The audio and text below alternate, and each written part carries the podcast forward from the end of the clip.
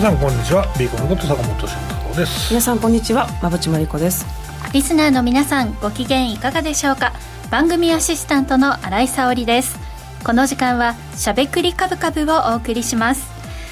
さてさすがにちょっと涼しくなりました、うん、そうですね、はい、秋らしくちょっとようやく。ないんじゃんみたいな。すっ飛んで冬に、いやただあの関東圏だけかもしれませんけれども、うん、明日金曜日少し雨が降って週末ぐんと寒い冬になるみたいな、そうなの？はいだそうで本当に なんか体が追いつかないんですよね。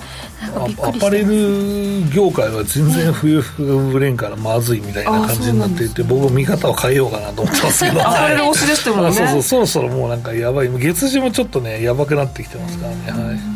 あのこの間まあお洋服売ってる店に行ったら、はい、あの空調を程よい感じにしてるところではなかなかちょっと買う気にならなくてあちょっとこのお店涼しいぞっていうところではなんか急に買いたくなってじゃあ冷房18度とかしちゃうのかな？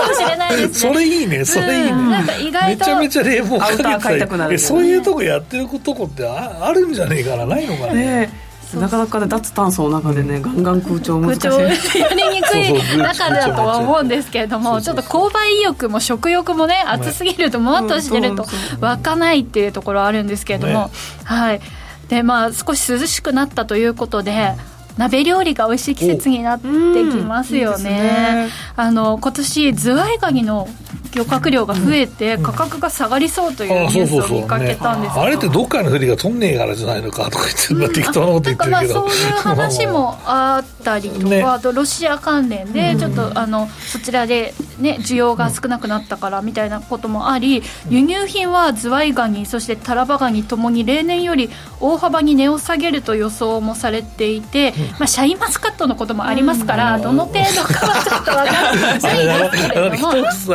なんか298円が398円になってるとか言って、はいはい、どこ行ってもねえみたいなだからそういう人はさ、日経平均が2万円になるまでさ買わないのと一緒だから買えねえからみたいな、はいはい、ちょっともうお見かけできないですよねお見かけできない値段なんですよ、手に取れないねあの日が来ないんじゃないかという感じなんですが、ね、あの年末年始、まあ、年末商戦だとちょっとカニも高くなるじゃないですかね、うん、なのでそこの高値で考えると半額近くもあるんじゃないかな。あ先に食べる派ですね。冷凍とかじゃないんだ。もう勝手にもう美味しいうちに食べますみたいな。いいなそれ。でも食べたい時が食べ時ですからね。そうですね、うん、という感じでちょっとね鍋の美味しい季節何鍋にしようかなとなった時にあのねスーパーなんかで食材見ていたら意外とカニがね、うん、手が伸びやすい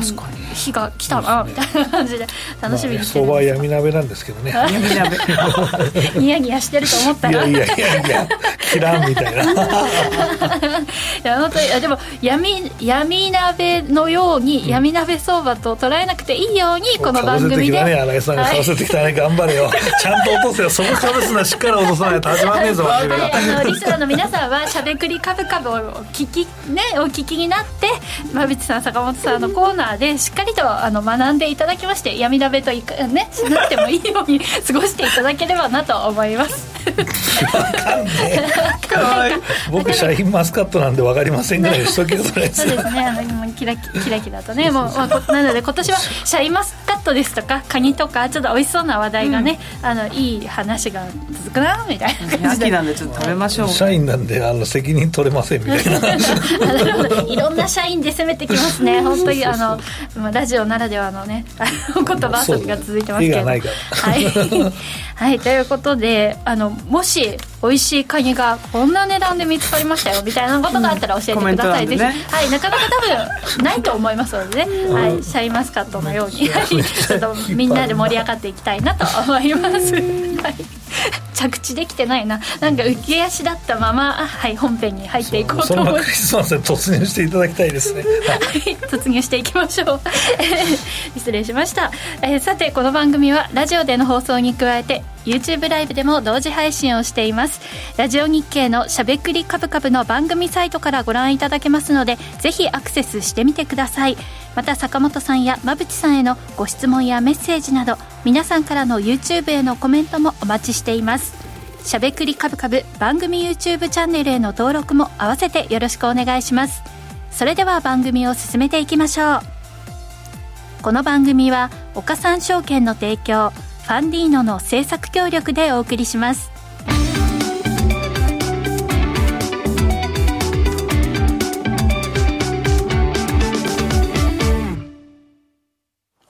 ここからは坂本さん、馬淵さんのお二人に足元の相場環境と今後の展望について伺っていきたいと思います。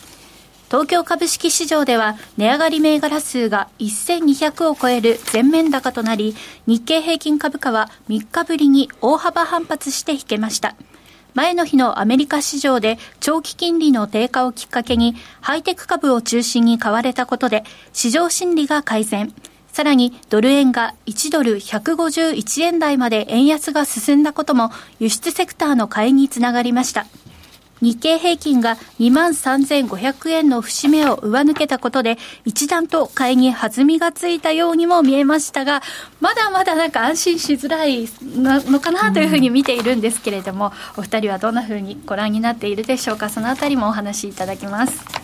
新井さんはあの3万1000ラインから1500円上がっても安心できんということなんですけど。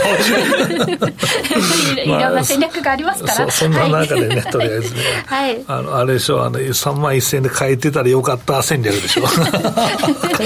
うならなそうならな戦略かもしれないですね。まああのそんな中でね、まあ、なんで上がったかも大事なんですけども、とりあえずこの1週目はね、えー、非常に、えーしえー、いろんな、ね、指標も出てくるですね、えー、週ですのでまあ振り返えていきたいと思います。本部さんお願いします。はい。まずは雇用統計ですかね、うん、これがまあ思ったよりも悪い数字が出てちょっと週末ええー、っていう感じだったんですけど、うん、これがむしろねちょっと口座色視されるというか、やっぱりかと。やっぱり利上げできませんよねみたいなふうに判断されるっていうなんかなんともなっていう感じなんですけど。そうすると10年債のね米国も4.5とか、ね、そうずっと下がってきたので5%迫ってたもの利上げ2回分やんっていう話ですよね。ねなのでこれが今の株式市場の底堅さにはつながっています。なので雇用統計自体は予想が19万人だったものが結果は15万人とかなり悪かったんですけど中を見ていくと賃金の上昇率えーと、前年同月比で見ると4%ぐらい伸びているので、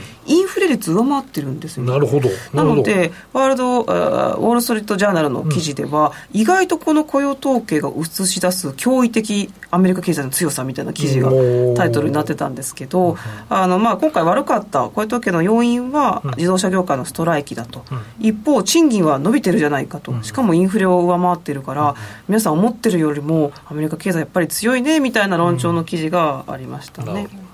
一方、今週あの懸念材料もかなり報道されていて、うん、クレジットカードローンの、まあ、延滞率がすごい高水準、2011年ぶりぐらいの高い水準で7、7%ぐらいあの延滞している方が増えてきているので、これがもしあの若い層以外にも広がっていくと、個人消費に影響が出るんじゃないか。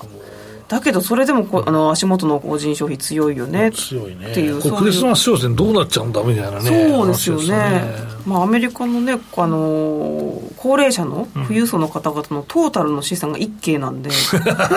一計ってなんかもう桁が変わっちゃいましたよねね。もうね。FRB が出してきた数字なんです。株高の影響ってすごいね。そうそうですよね、うん、皆さん資産形成できてて。それがまああの一部ね、うん、年末商戦に向かうんじゃないかとも言われてますよね。すごいな、まあ、実際ね、米国も、うんまあ、どうなんですかね、これこれが続くと、まあ、実際、あの雇用統計があんまり良くなかったから、うん、まあ、結局、リスク回避と、あとまあ利上げないわっていう形で、はい、まあ、結局、金利下がったんですけど、これ、一周すると、またこれ、リセッション懸念が出てくるんじゃねえの？みたいなのがあって、も原油とか75ドル台まで割れたもんね、うん、そうそうそう。ちょっと今ね、低くなってだからそう考えてると、もう一周したらうぜえなと思うんですけど、ちょっとね、時間が長すぎますよね。うん、そう。たただただね、まあ、タームが短いのと、あとは、うん、2回も同じことやるのかっていうのと、業績いいからね、意外とそこはちょっとね、はい、あのうん、もう一回リセッション期限を去年みたいに織り込むと、ちょうど12月末で安値やなみたいな、そうそうそう、なんかもう地獄やったんや、去年、本当ね、それがちょっとあると嫌だなと思うけど、まあ、一回やったらないっていうのが、まあ、このね、基本なんで。うん、だかなか難しいよね、うん、あんな年越し嫌です。カニとか食う気分になんないよね、本当に。確かに。そうそう、えー、だから12月のね FOMC はおそらく利上げがなしなので、今の雰囲気のままいきそうかなっていうことですけど、何が起きるかわからないですよね。いや、来年、利下げ織り込みすぎでしょ、急激に。急激にね、全然思ってなかった人たち、急にね。そうなると、リセッションも織り込んでるのかなってなったら、もう下がんねえだろうと思うけどね。確かにね。なあ、そんな感じですね。はい、で、日本も教えてください。日本は、あの意外にやっぱり円がね、円安が続いてますよ、ね、これさ、だって、米国債がさ、金利低下してんのになっていう話ですよね。だからやっぱりもう、多くの方々、うん、来年は円高だとか、アメリカのピークアウト感があるから、うん、どちらかといえば円は円高になるっていう見通しなのに、うん、足元でまた150円台乗せてってるので、ここはね、ちょっと警戒感というか、為替介入もう一度発動かみたいな。そんな局面にはなってます、いつもある催促催促されてね、はい、そうそうそう。だから金利と今ちょっと連動してないっていうかね、うん、アメリカの国債の動きとちょっと為替が乖離してますよね、今ね、うん、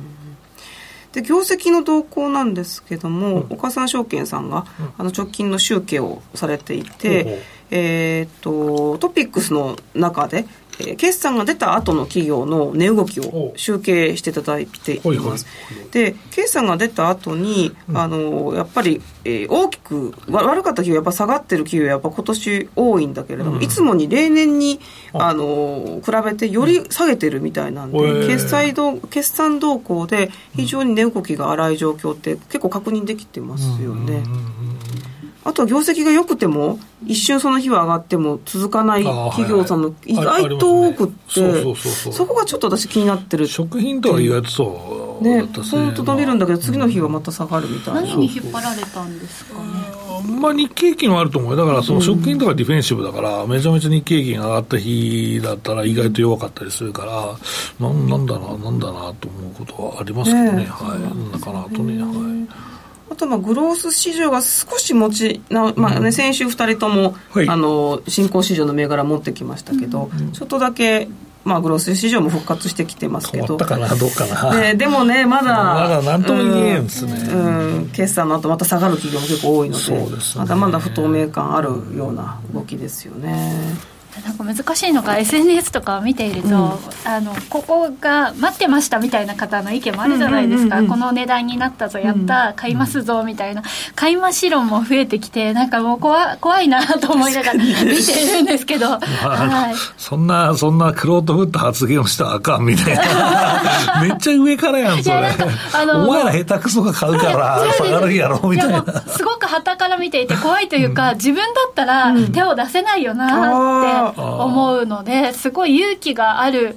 だけどそれがいいか悪いかは時間が経ってみないとわからないじゃないですか。出せないとこって実は儲かるので、はい、誰も買ってねえから。あそうなのでその勇気が私はなんか難しいだろうなと思い新井さんどこで勇気出して買うんですか？そうですでもよく勇気出してますね。いろんな局面でね。出さないでいいところで勇気が出る。どうでもいいところで勇気出すのが得意みたいな。よくわかんない。多分あの先輩方から見たらえそこみたいなところでやっていそうですね。売りからね入ったりいろいろチャレンジされて。てて、ね、意外と細かかったりねね前ね。初めてやったのが原油だったりね。それもだいぶそうですよね、はい、びっくりされたポイントでしたね。はい。ということでいろんな楽しみ方はあるんですけれども、はい。なかなか決算がまだ中間地点というか全部ね、ま、全部は明日まあそうなぐらいピークなのかな、明日来週、うん、そうですね、まあ、それが出終わるとちょっと相場の方向性っていうかねはい、そうですね。見極められそうかな、まあ、現状は、まあ、トヨタが情報修正しているので、うん、まあ多分かなり余裕はあるんじゃないかなと思いますけどね。まあ、でもちらほらね製造業も悪い企業もあったりとかしますけど。そうそうそう。まあでもトヨタの決算がやっぱりインパクトありましたよね。そうですね、まあ、その辺はまた僕のところでお話しできればなと思っておるところですけど、はい、えそしてこちらのコーナーの冒頭で私日経平均2万3500円と言ってしまいまして3万2500円の節目を上抜けたということで、いやさすがに私も2万3500円だったら買い時と シャインマスカットやんそれ。そうですね。はいその値頃来ちゃいました。値頃感出ちゃいました。希望がね希望が。心の声、はい、心の声がちょっと反映してしまいまして失礼いたしました、えー、日経平均は3万2500円の節目を上抜けて一段と買いに弾みがついたように見えたそんな1週間でございました。偉いな。これこれ台本が間違ってるからだよ。って突っ込まないと偉いな。もう何のねしあの自然にき希望を込めて読んでしまいました。優しい人格がもうにじみ出しました 俺とかいやこれさちょっと台本間違ったんだけどさふてくされたいなそういう そういうキャラなんで、はい、失礼いたしました。いい。さて、ここまでは坂本さん、馬淵さんのお二人に足元の相場環境と今後の展望について伺いました。続いてはこちらのコーナーです。坂本慎太郎のマーケッ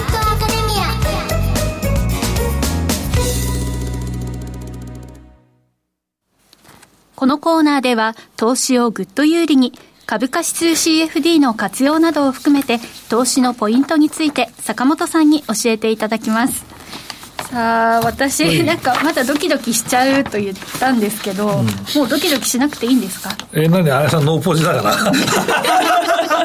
ノーポジでドキドキしない。私の発言で汲み取るのやめていただきたいんですけど。その発言ノーポジじゃないと発言にならねえだろう。いやとも限りませんよ。そうなのか、はい、もう常にしますから。ななるほど。意外と持ってる感が出てた今どっちやんっていう。意外とポーカーフェイスでいたいよね投資はね、まあ、感情を出すのは面白いんだけどね、やまあ、うん、ポーカーフェイスはかっこいいし、馬淵さんとかあんまり出そうない、なんか自分ではドキドキしてんだけど、人前ではなんかしれっとしてそうな。結構、自分ではね、感情出てるつもりなんですけど、うん、すごい薄いねって言われる。あ、そう。それ日常生活じゃないですか、それは。日常生活も、そう、なんか、いや、でもそうではないけど、ね、本当大丈夫、うん、大丈夫。薄いね、みたいな。あのね、興味がある話題はめっちゃいい。あ、わかりますか？めっちゃ乗ってる。乗ってるなんかちゃんと時勢が効いてそうですごく羨ましくいつも拝見していや、投資になったらやっぱりね、いろいろへこむし、自分を高く評価したりとか逆に貶めたりとかいろいろしちゃいますよね椅子の上にあぐらかいてこうあのそんなんないですそんなん夢ないそれみこみさんでしょいやいやいや。僕意外と僕意外と普通にねなんかやってますけどね。まあなんかまあいやそれは嘘だな。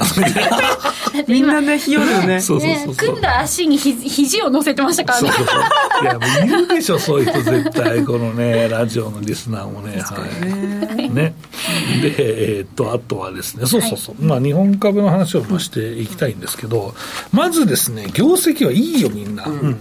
えっと、まずこれ、速報ベースで、さっき岡さん証券さんの話もありましたけど、まあ、あの僕も後から集計はしますけど、実際、まあ、どのぐらいね、業績が良、えー、かったかというのは、EPS の推移をね、えー、見るといいかなと思います。大体、えー、っと、この決算が始まる時っていうのは EPS が大体日経平均の EPS は2090円ぐらいでしたね。で、それが、えー、トヨタの上昇性があって、えー、っと、まあ、2150円ぐらいを突破して、現状実は2207円。すごい上がり8日ベースで2207円となってるんで、うん、まあこれは情報修正がバシバシくるような基調だし、この時点でもう5%ね、えー、情報修正しているんです、5%弱かね、うん、うん。ということはもうこのままいくから、やっぱり今期の業績って、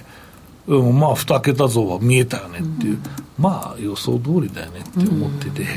いや、ここはなんか、うん、僕だけ言ってて、たんですけど、またね、意外とこの今回も円安の効果が、えー、出なくて、ね、日本はやばいし、マクロやべえしみたいな話になって、動かないやろうと、えー、いうふうに思ってて、えー、10%増もないよって言ってたんだけど、まあ、僕は去年からね、ずっと言ってましたけど、一応乗りそうな感じ、まあ、2級で乗るとちょっと早すぎるんで、うん、まあ、現状もうだから今5%だと1級で2%ぐらいというか7%ぐらい多分も増益になってるはずなんで、そうなるとですね、意外とですね、僕のもう予想の方が当たるだろうと、うん、えー、まだ進捗が結構出てて、で、それで上手しないとかあるので、いや、これは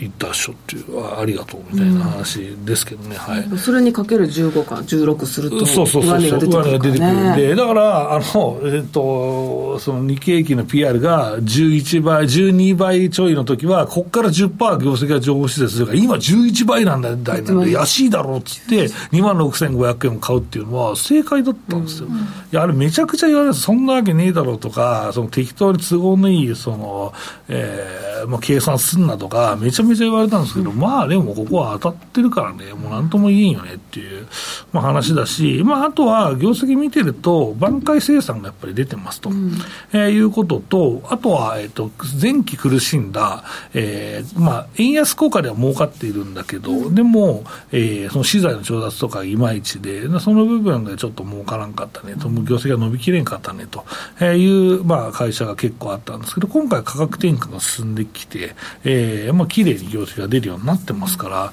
あ、そうなるとやっぱり日本株っていう人強いよね。と、まあ、中国でちょっときついなってなったりとか、まあ、今回の決算だとミシンの会社とかね、もう全然中国ダメでみたいな話もあるんですけど、まあ、その辺はまあちょっとダメだったんだけど、まあ、意外と王道のやはり、えーまあ、自動車関連銘柄っていうのは、まあ、ずっと強いし、えー、あとは食品も強いしということで、まあ、その辺のセクター買ってる人はすごいホクホクなんじゃないかなと思ってますけどね。はい。うんであとは、そっか、ソフトバンクの絡みで、まあ、EPS 下がるっていうふうに、まあ、思ってる方もいらっしゃるんですけど、いや、ここはね、意外とね、微妙だよ。うん、今日ですかね。そう、そう。でも、ここって、うんと、計算の仕方があるんですね。ソフトバンクってさ、うん、今期業績さ、出す、出さないわけじゃん。うん、だから、会社予想でこれ積み上がらないんですよ。だから、多分日経予想で積み上がるんだけど、日経が、まあ、その予想を作る人が、まあ、実はある程度その大赤字をその四半期でだあと2四半期でそのなんとか取り返すわみたいな見通しを立てていたらこれって足元が下がっただけで下がらないんだよね、うん、だからまあその辺も含めてどうなるかっていうの注目だし、まあ、でもソフトバンクがでかすぎるからね実際ね。収益が。その辺もねこの、えー、EPS の絡みの動きでねだいぶ変わってきますので、えーとまあ、見どころの一つでもあるというところですかね。はい。ただ意外と、うんまあ、225から外してほしいっていう方も、まあ、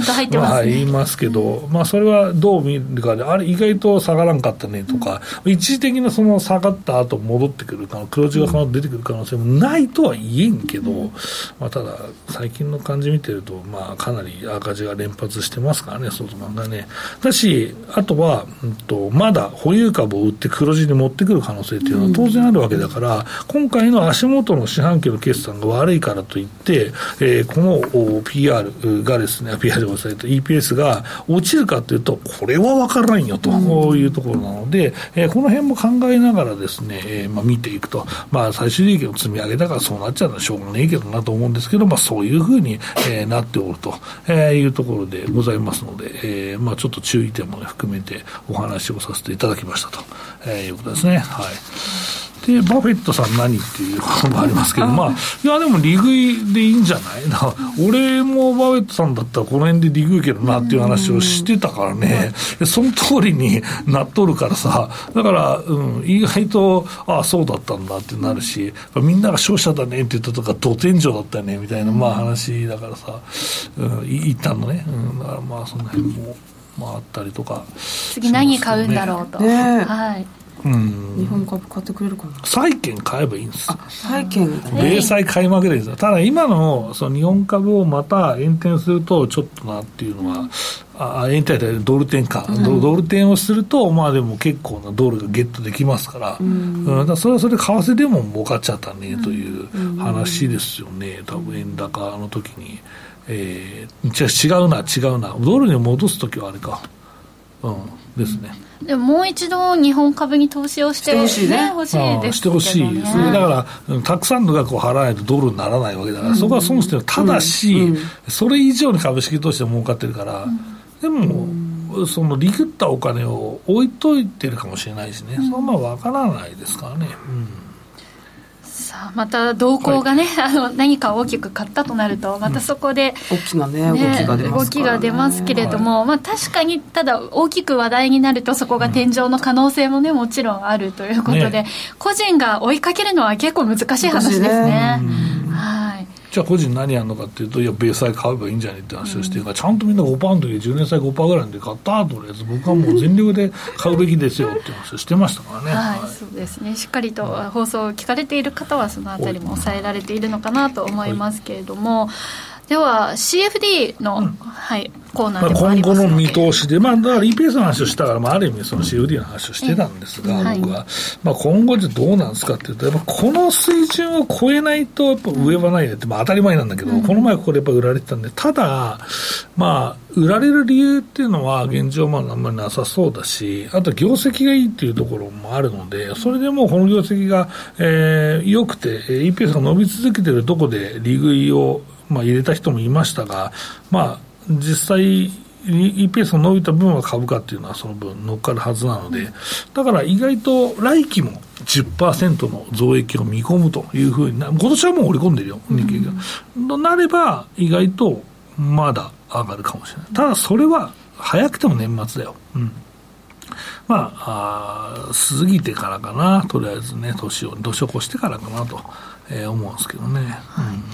でまあ、CFD、クリック株365の話ですけれども、うん、先週金曜日、祝日でしたけれども、うん、日経、そしてダウ、ナスダック、ラッスル、大きく上昇しまして、うん、なので、祝日も取引ができるクリック株365の良さを感じた方もね、リスナーの皆さんも多かったんじゃないかなというふうに思いますね。やっぱりもどかしいですからね。あここで これ上がってきたみたいな、ね、経験者は語る的はい経験者は語るですけれども、うん、本当にありがたみがあ、ね、感じた方も多いのかなというふうに思いながら過ごしておりました、うん、まあ業績はね問題がないので、うん、まあ意外と、はい、うまくですね乗りこなせていければ、まあ、持ってるのも一つだと思うし、また売れも言ってもいいしここでね1500円取れてるからね、それでカニを買うというのもねいいかなと思いますけどね。はい、はい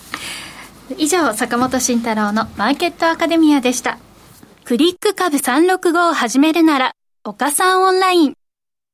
クリック株365は、日経225やニューヨークダウ、ナスダック100などの株価指数や、金、原油などの ETF を数千円の少額から、ほぼ24時間、祝日も取引できる金融商品です。この度、米国小型株価指数のラッセル2000や、銀 ETF、プラチナ ETF の3商品が新たに上場しました。さらに注目が集まるクリック株365を岡さんオンラインで始めてみませんか？岡さんオンラインでは新たにクリック株365講座を開設されたお客様を対象に最大5万円のキャッシュバックを実施中です。詳細は番組ウェブサイトのバナーから。岡さんオンラインは岡さん証券株式会社の事業部門の一つです。当社が取り扱う商品等には価格変動等により元本損失、元本超過損が生じる恐れがあります。投資にあたっては契約締結前交付書面等を必ずお読みください。金融商品取引業者関東財務局長金賞第53号岡三証券株式会社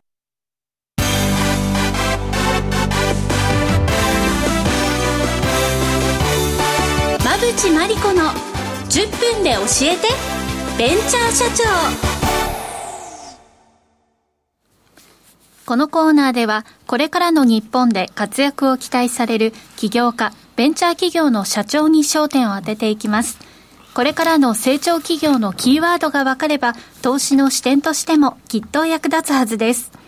今日は株式投資型クラウドファンディング最大手のファンディーノが展開するファンディーノプラスについて、馬淵さんに解説をいただきます。それでは、ここからは馬淵さんよろしくお願いします。はい、よろしくお願いします。うん、今日は、あの、ファンディーノプラスアルファ、ファンディーノプラスっていうサービスがあるので、うん、その話をしていきたいと思います。はい、まあ、いつもね、ファンディーノで資金調達された経営者の方がゲストに来ていただいてるんですが、まあ、それにプラスは少し富裕層向けのサービスとしてファンディーノプラスっていうのがあります。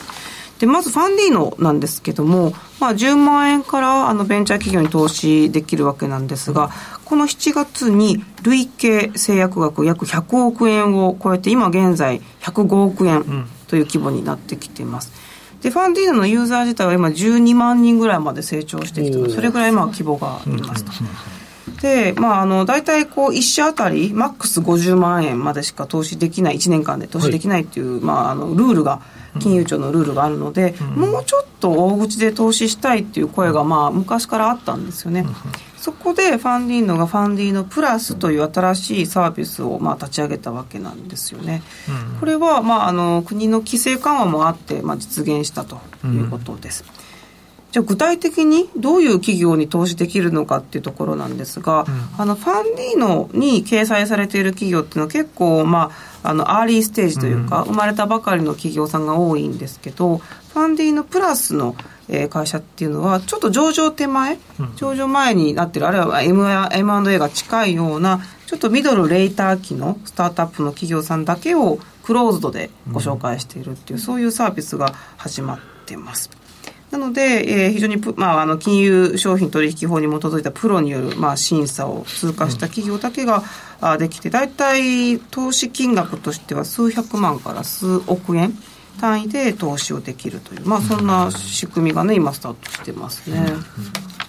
さんどうですか？これはいいですよね、まあ、そのよくそのベンチャー投資みたいなものって、うん、まあ、それで儲かったよという話を聞くんだけどそれって意外とその業界にまあ行ったりとか、あとはその社長と友達だったりとか、うん、多分そのどういうきっかけでそのベンチャー企業に出資するんですかっていうと、意外とやっぱ知り合い、友人関係って多いと思うんですよ。で、まあ、そういう方々って、あの、まあ、人脈がない方はね、いや、なんかいいな、まあ、いいなといいけど、ずりーなぐらいで思ってる人っていると思うんですよ。うん、まあ、本当は羨ましい、止めとくべきだと思うんですけど、感情としてはね。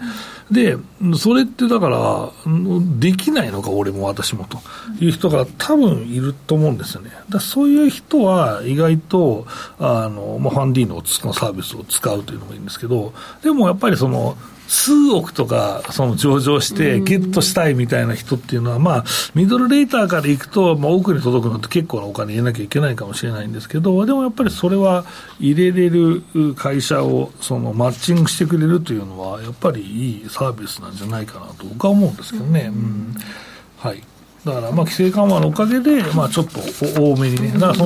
の、今までは、その、短い、えー、その短いっていうかその、えーまあ、設立して間もない、まあ、企業とかそんなにそこまでもう大きな上場まで、まあ、ちょっとと時間かかりそうなような企業に、えーまあ、を通してめちゃめちゃ、まあ、取りますと、えー、果実を取りますというものだったんですけど、まあ、ある程度お金を入れることもできて、まあ、その数倍ぐらいまで、まあいまあえー、1. 点何倍か数倍まで取りに行くというような、えー、投資ができて選択肢が広がるというのはやっぱりいいなと思いますよね。うんうん。上場手前で投資したいっていうニーズもあるんだけど、うん、話が来ないっていうのがまさにそうなんですよね。はいはいはい、そうなんですよ。私も最後の方だったら本当にもう大手だけで終わっちゃうみたいな感じなんです。それがどっかの経営者かっていうところなんで、まあそれってそれをもう大事な収益だと思うんですよ、ベンチャーキャピタルとか、それがあるからちっちゃいところも入れれるんだっていうのもあるかもしれないですけど、なんかこれって勝ち戦だよねみたいなところって多分あるので、なかなかね難しいよね。うん、なんか一部ねそういったところも民主化していくっていう必要性はありそうですよね。でも規制緩和もどんどん進んでいきそうな感じですもん。ね。だ、から政府自体がスタートアップ支援をすごくね今岸田さんもおっしゃってますけど、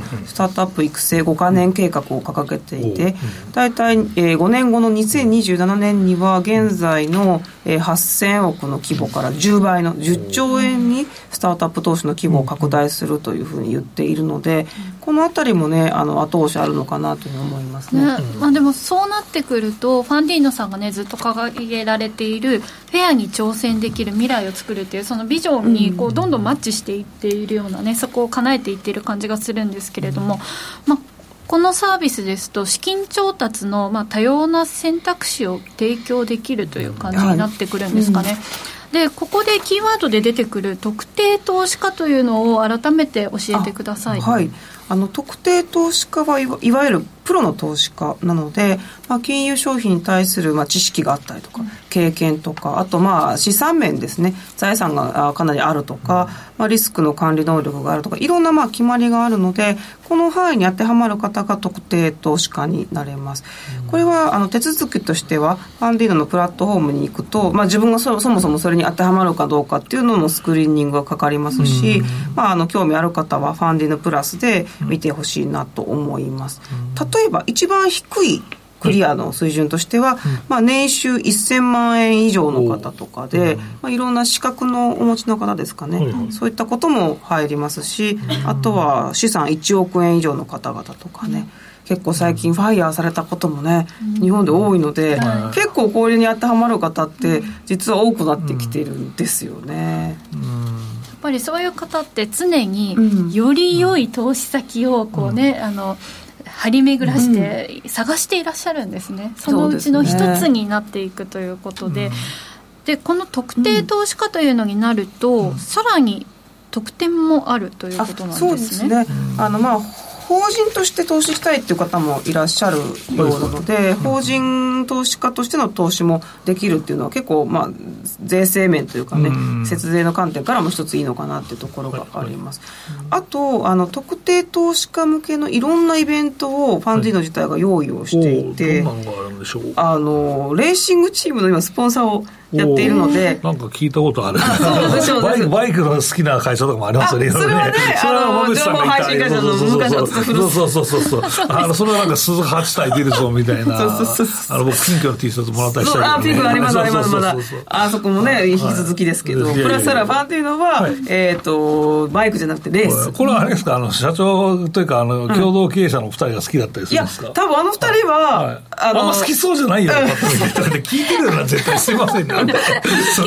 いうよ。りは富裕層の方が好きな方が多いので目にするからっていうそういう広告戦略の一環なんですね。もうかなり俺がもうなんか経営者応援するぞ的な感じではなく、そう、はい、レースが好きな経営者も多いですけど、はいまあ、ファンの場合はあの2人が好きというよりは、うん、富裕層の方にあの観戦に来てくださいとかあのそういう意味合いで、ね、リーチするために、そうですそうです、そういうサービスもありますよっていうところで富裕層の心をね掴むためにこういったところでも スポンサー出してるっていう、そういう感じですね。なんで皆さん結構あのレース観戦とか好きなあのパ,、パドックパドック馬馬の馬的なねあのあのこのレースのところにもパドックがあるので、そこに来ていただくとかいうのもすごい好きなので、そういった取り組みがあったりとか、まあ、あとまあゴルフコンペとかもね、やって一緒にこうベンチャー投資やっていきましょうっていうコミュニティ作りもあの経営者皆さん自らやってる、これあのお二人がゴルフ行かれるんですか。経営者の。あの二人も一応ゴルフをしているそうで、あまり上手じゃないそうです。なんかしなさそうなイメージ。そんな話そうですね。寡黙に仕事するタイプめちゃめちゃ寡黙なんですけど前お越しいただいたんですけど、はい。ですけど、やっぱりその事業をしていく中でいろんな方とコミュニケーションを取っていく中で、えー、レーシングのスポンサーをやりゴルフもやりというそういう中で成長しているということなんかよくねこういうのって本当にその経営者の方の趣味なのでこの分野ちょっと乗り出してますっていう企業もあったりするじゃない。ですかでもファンディーノさんはきちんと広告リーチのためにということでね。そこも戦略的にやっていらっしゃるということですね。はいいや坂本さんいかがでしょう？ファンディーノの未来。いやもうなんかいいっすよね。こういうそのいろんな挑戦するっていうのは僕が好きなんですよ。そう。やっぱりまあいないところに挑戦する坂本さん自体もねずっと挑戦されてますからね事業家として、ね、調整してるのか調整してるのか分かんないですけど。あの評論家としての挑戦はしましたま、もうまもうマックスまで出るといくらいくら稼げるのかなっていうのをロールモデルを作ったんですけど 年間280回ぐらいその露出すればい。くらになるのかなっていうのを、そうしかもその市場班出ずにやるっていうのが僕のあれだったんですけど、一応食えますから、皆さん、あの特に証券会社の方ね、えー、あの30代で辞められてもですね、えー、僕のやり方をトレースすればですね、あの多分証券会社で最後まで行くよりと同じぐらいか、それ以上稼げると思うんで。なかなか真似はできない。真似はできない。働き方改革なんてどころじゃないよ。いやいや、個人の働き方改革なんかないよ。ね、どんどん大変ですけれども、ね、個人事業じゃないですからね。ことでチャレンジを続けている企業を応援するそうですね、はい、毎週ね来ていただいてる経営者プラス、はい、まあ、もうちょっと成長された上場前の企業様も、まあ、サポートできるみたいな、はい、それがまあファンディのプラスの世界観ですかね、なるほど、まあ、今後もなんかいろんな感じで、まあ、まあどうせ言えないんですけど仕込んでたりするんですか投資家がワクワクするような取り組み。そうですね、ファンディのプラスの中に入っていただくと、まあ、い。ろんな新しいそういう上場前の企業さんが掲載されていたりして、ここはやっぱ特定投資家に対する情報なので、オープンにしてはあのできないっていうか、まあ、その決まりがあるので、そこは規制の範囲の中でやっているので、まあ、興味があれば、無料の登録をしていただくって、まあ、そんな流れには資格がある方はぜひ。そうですね、ね。はい、資格があるかどうか知りたいっていうのも、はい、あの全然査定できるので、うん、まずはサイトをそうですね。意外とねクリアしてる方意外多い気がします最近ね。ねちょっと嬉しいですよねきっとねこれで。クリアしてる。自分もプロ投資家なんだそうそうそうそう まあ坂本さんも完全クリアしてるんですけどまあそういうことですね。はいあの先月、日経新聞でもこの規制緩和の、ね、記事になって、馬淵さんのところにも見ましたよっていう声がたくさん届いたとありましたけれども、その後、やはり新聞にあれだけ大きく載るっていうのは、その後の反響とかも違いますか？あのってやっぱすごいいろんな上場経営者の方々から見たよ、見たよって言って、面白いねみたいな反響で、じゃあちょっと経営陣つなぎますみたいなことはありましたね。いい流れ日経の一面の、はい効果は素晴らしいですよ。なるほど。信頼度合い信頼度合い。ですかね。はい、で、別格で面白いことやってるねみたいな。そんなあの声が反響すごいありました。なるほど。ということでファンディの自体にも注目がね集まる、はい、という中ですから皆さん引き続きファンディーノさんの、ままあ、ファンディーノプラスもそうですけれどもいつもこのコーナーでお送りしているファンディーノさんで資金調達をされたさまざまなね面白い企業、うん、そしてベンチャー社長面白い方たくさんいらっしゃいます、ね、毎週来ていただいてるのね、そうそう楽しい楽しいですよね、うん、カラーもさまざまでというところです。そのそれぞれの企業のねその後を追うのもまたね、ね、はい、いい趣味になりそうというか、うん、とても楽しいと思いますので引き続きこちらのコーナーもチェックをよろしくお願いします。ということでここまで馬淵さんありがとうございました。以上馬淵真理子の10分で教えてベンチャー社長でした。次回もお楽しみに。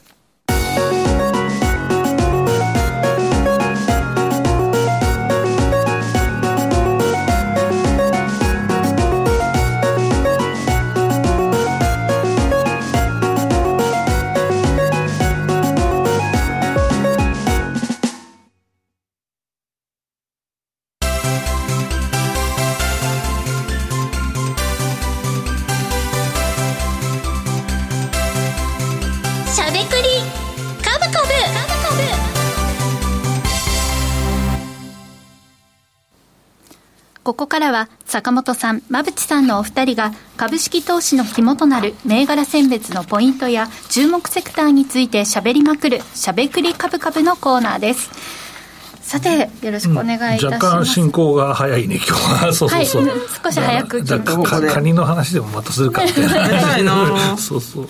今回ねあの社長ベンチャー社長がいらっしゃらないということで、はい、いつもね社長がいらっしゃると、うん、オーバーしますもんねやっぱりたくさん聞きたくてね、はい、コンパクトに馬内さんにまとめていただきましたカニの話。あそう僕のあの店は岐阜県の蟹市にあります蟹市っていうの蟹市そうそうあの明智光秀の史跡とかあったりして、はい、あでもね今週かもう11日か、はい。あの堺堺に堺東駅のところに、はい、新しいコストコ再販店がオープンしますおめでとうございますお近くの方はぜひ、ね、はい、インスタインスタもありますからフォローしてみてください、はい、お店のインスタグラムまでそうそうそうあるある。基本もうインスタかなみたいな、はい、ホームページは見ないでしょ。確かにね。見ないですね。そう。結構狭い店にチャレンジしてみたんですけど、うん、ここまで何店舗かその業態ねあの、うん、運営されてますけれども、はいはい売れ筋って何なんですか？売れ筋は、うん、まあ意外と、まあ、日用品か食品かしかないんですけど、うん、まあその辺ですよね。トイレットペーパーとか、トイレットペーパーで、まあ、キッチンペーパーとか、台拭きに使います的なやつとよく売れますし、はい意外と、はい、あのあと売り切れる商品が売れますね、テレビに出るとすぐ売り切れるんですよ。そうあとはなんか安売りしてるやつを買ってきてちゃんと定価で売るとかいうのも、まあはい、結構面倒くさいんですけど毎回売れ筋と安売りチェックして仕入れ行ったりとかしてます、はい、テレビであの紹介されたら売れるっていうのはその再販店でなくてもスーパーなんかでもねなんでこれが今なくなってるんだろうと思ったらテレビでやってましたとかってね今ね、バスボムがめちゃくちゃ売れるらしい。バスボバスボム？あのお風呂に入浴剤を作るキットがあるんですよ。知らない。そう、家で作れるんですか？作れる、作れる。お子さん用ですか？お子さん用、まあ普通に作れるんですよ。はい。だから結構そういうなんかおもろいおもちゃが意外とあるんですよ。へ意外うちはおもちゃも結構あの充実させてましてそこの店もバスボム今売り切れてるんだけどテレビで。あの2個だけ在庫まだありますからぜひあのオープンの時に、はい、11日15時オープンなんでぜひぜひ。いや2個ってかなりの激戦になりそうです、ね、ね、や 面白いですね、うん、そういった物販から見えてくることもね、かなり多くありそうですけれども、ね、はい。ぜひお近くの方は見つけて、うん、ね行かれてみるといいかなと思います。どんどん増えるんですもんね、そう。千葉に年末まで3点と用意してます、はい、うん。ですね、私もいつかどこかの店舗に遊びに行ってみたいなと思いますけれど、はい、さんにあのいらっしゃいます吹き込んで。いただいて、はいはい、ぜひいくらでも、はい、リスナーの方に気づいてもらえたら嬉しいですね、うん。ですねです。ねですね、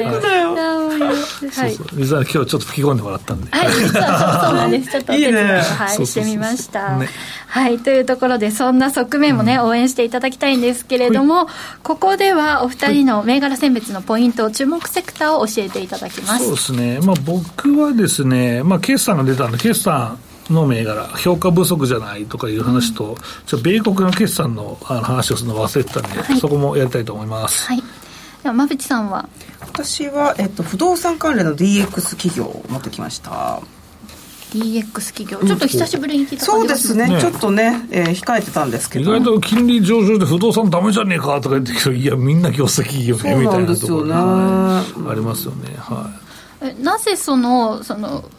なんていうの不動産が厳しいんじゃないかっていう方と実際の業績とで乖離してるんですか、うん、だから金利が上がることが景気の体温が上がる場合はあるし不動産好調だけど、うん、金利負担が高くなるからでね、うん、もうもう本当にざっくりな話で、うん、その金利負担で、まあ、キャップレートとかいろんな話があるんだけど、まあ、金利負担によって不動産の価値が決まるっていうような計算式がまああるので、はい、まあ、それがもう根本だよね。もう本当マクロの話だけど、でそこなので、あの怖がりすぎているというところがあるんです、うん、ちょっと怖いですけど、でもね、まあ、怖い。まあ、急に、でも、うん、でも実際、円安になってるから、海外の人が買ってくれるよねっていうのもあったりして、でも空前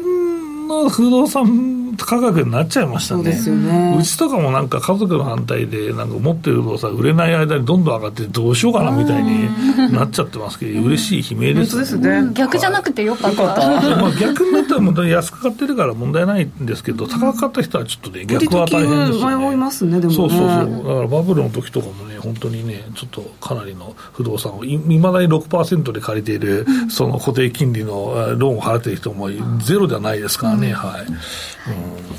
さあということで坂本さん馬淵さんお二人の気になる注目銘柄はこの後の YouTube 限定配信で解説をいただきます。以上しゃべくりカブカブでした。時刻は午後5時まもなく17分になるところです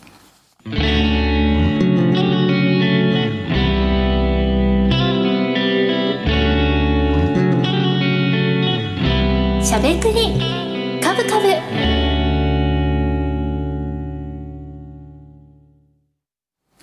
この番組は、岡三証券の提供、ファンディーノの制作協力でお送りしました。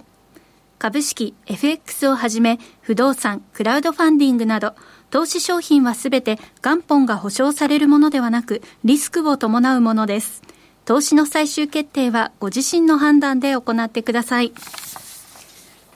さあということで今週もあっという間にお別れのお時間が近づいてまいりました、うん、この番組ではリスナーの皆さんからのご質問やコメントをお待ちしております。今日もたくさんコメントいただいてますね。ありがとうございました。この後の YouTube タイムでまた触れていきたいなと思います、うん。ね、はい。あのベンチャー社長のコーナーね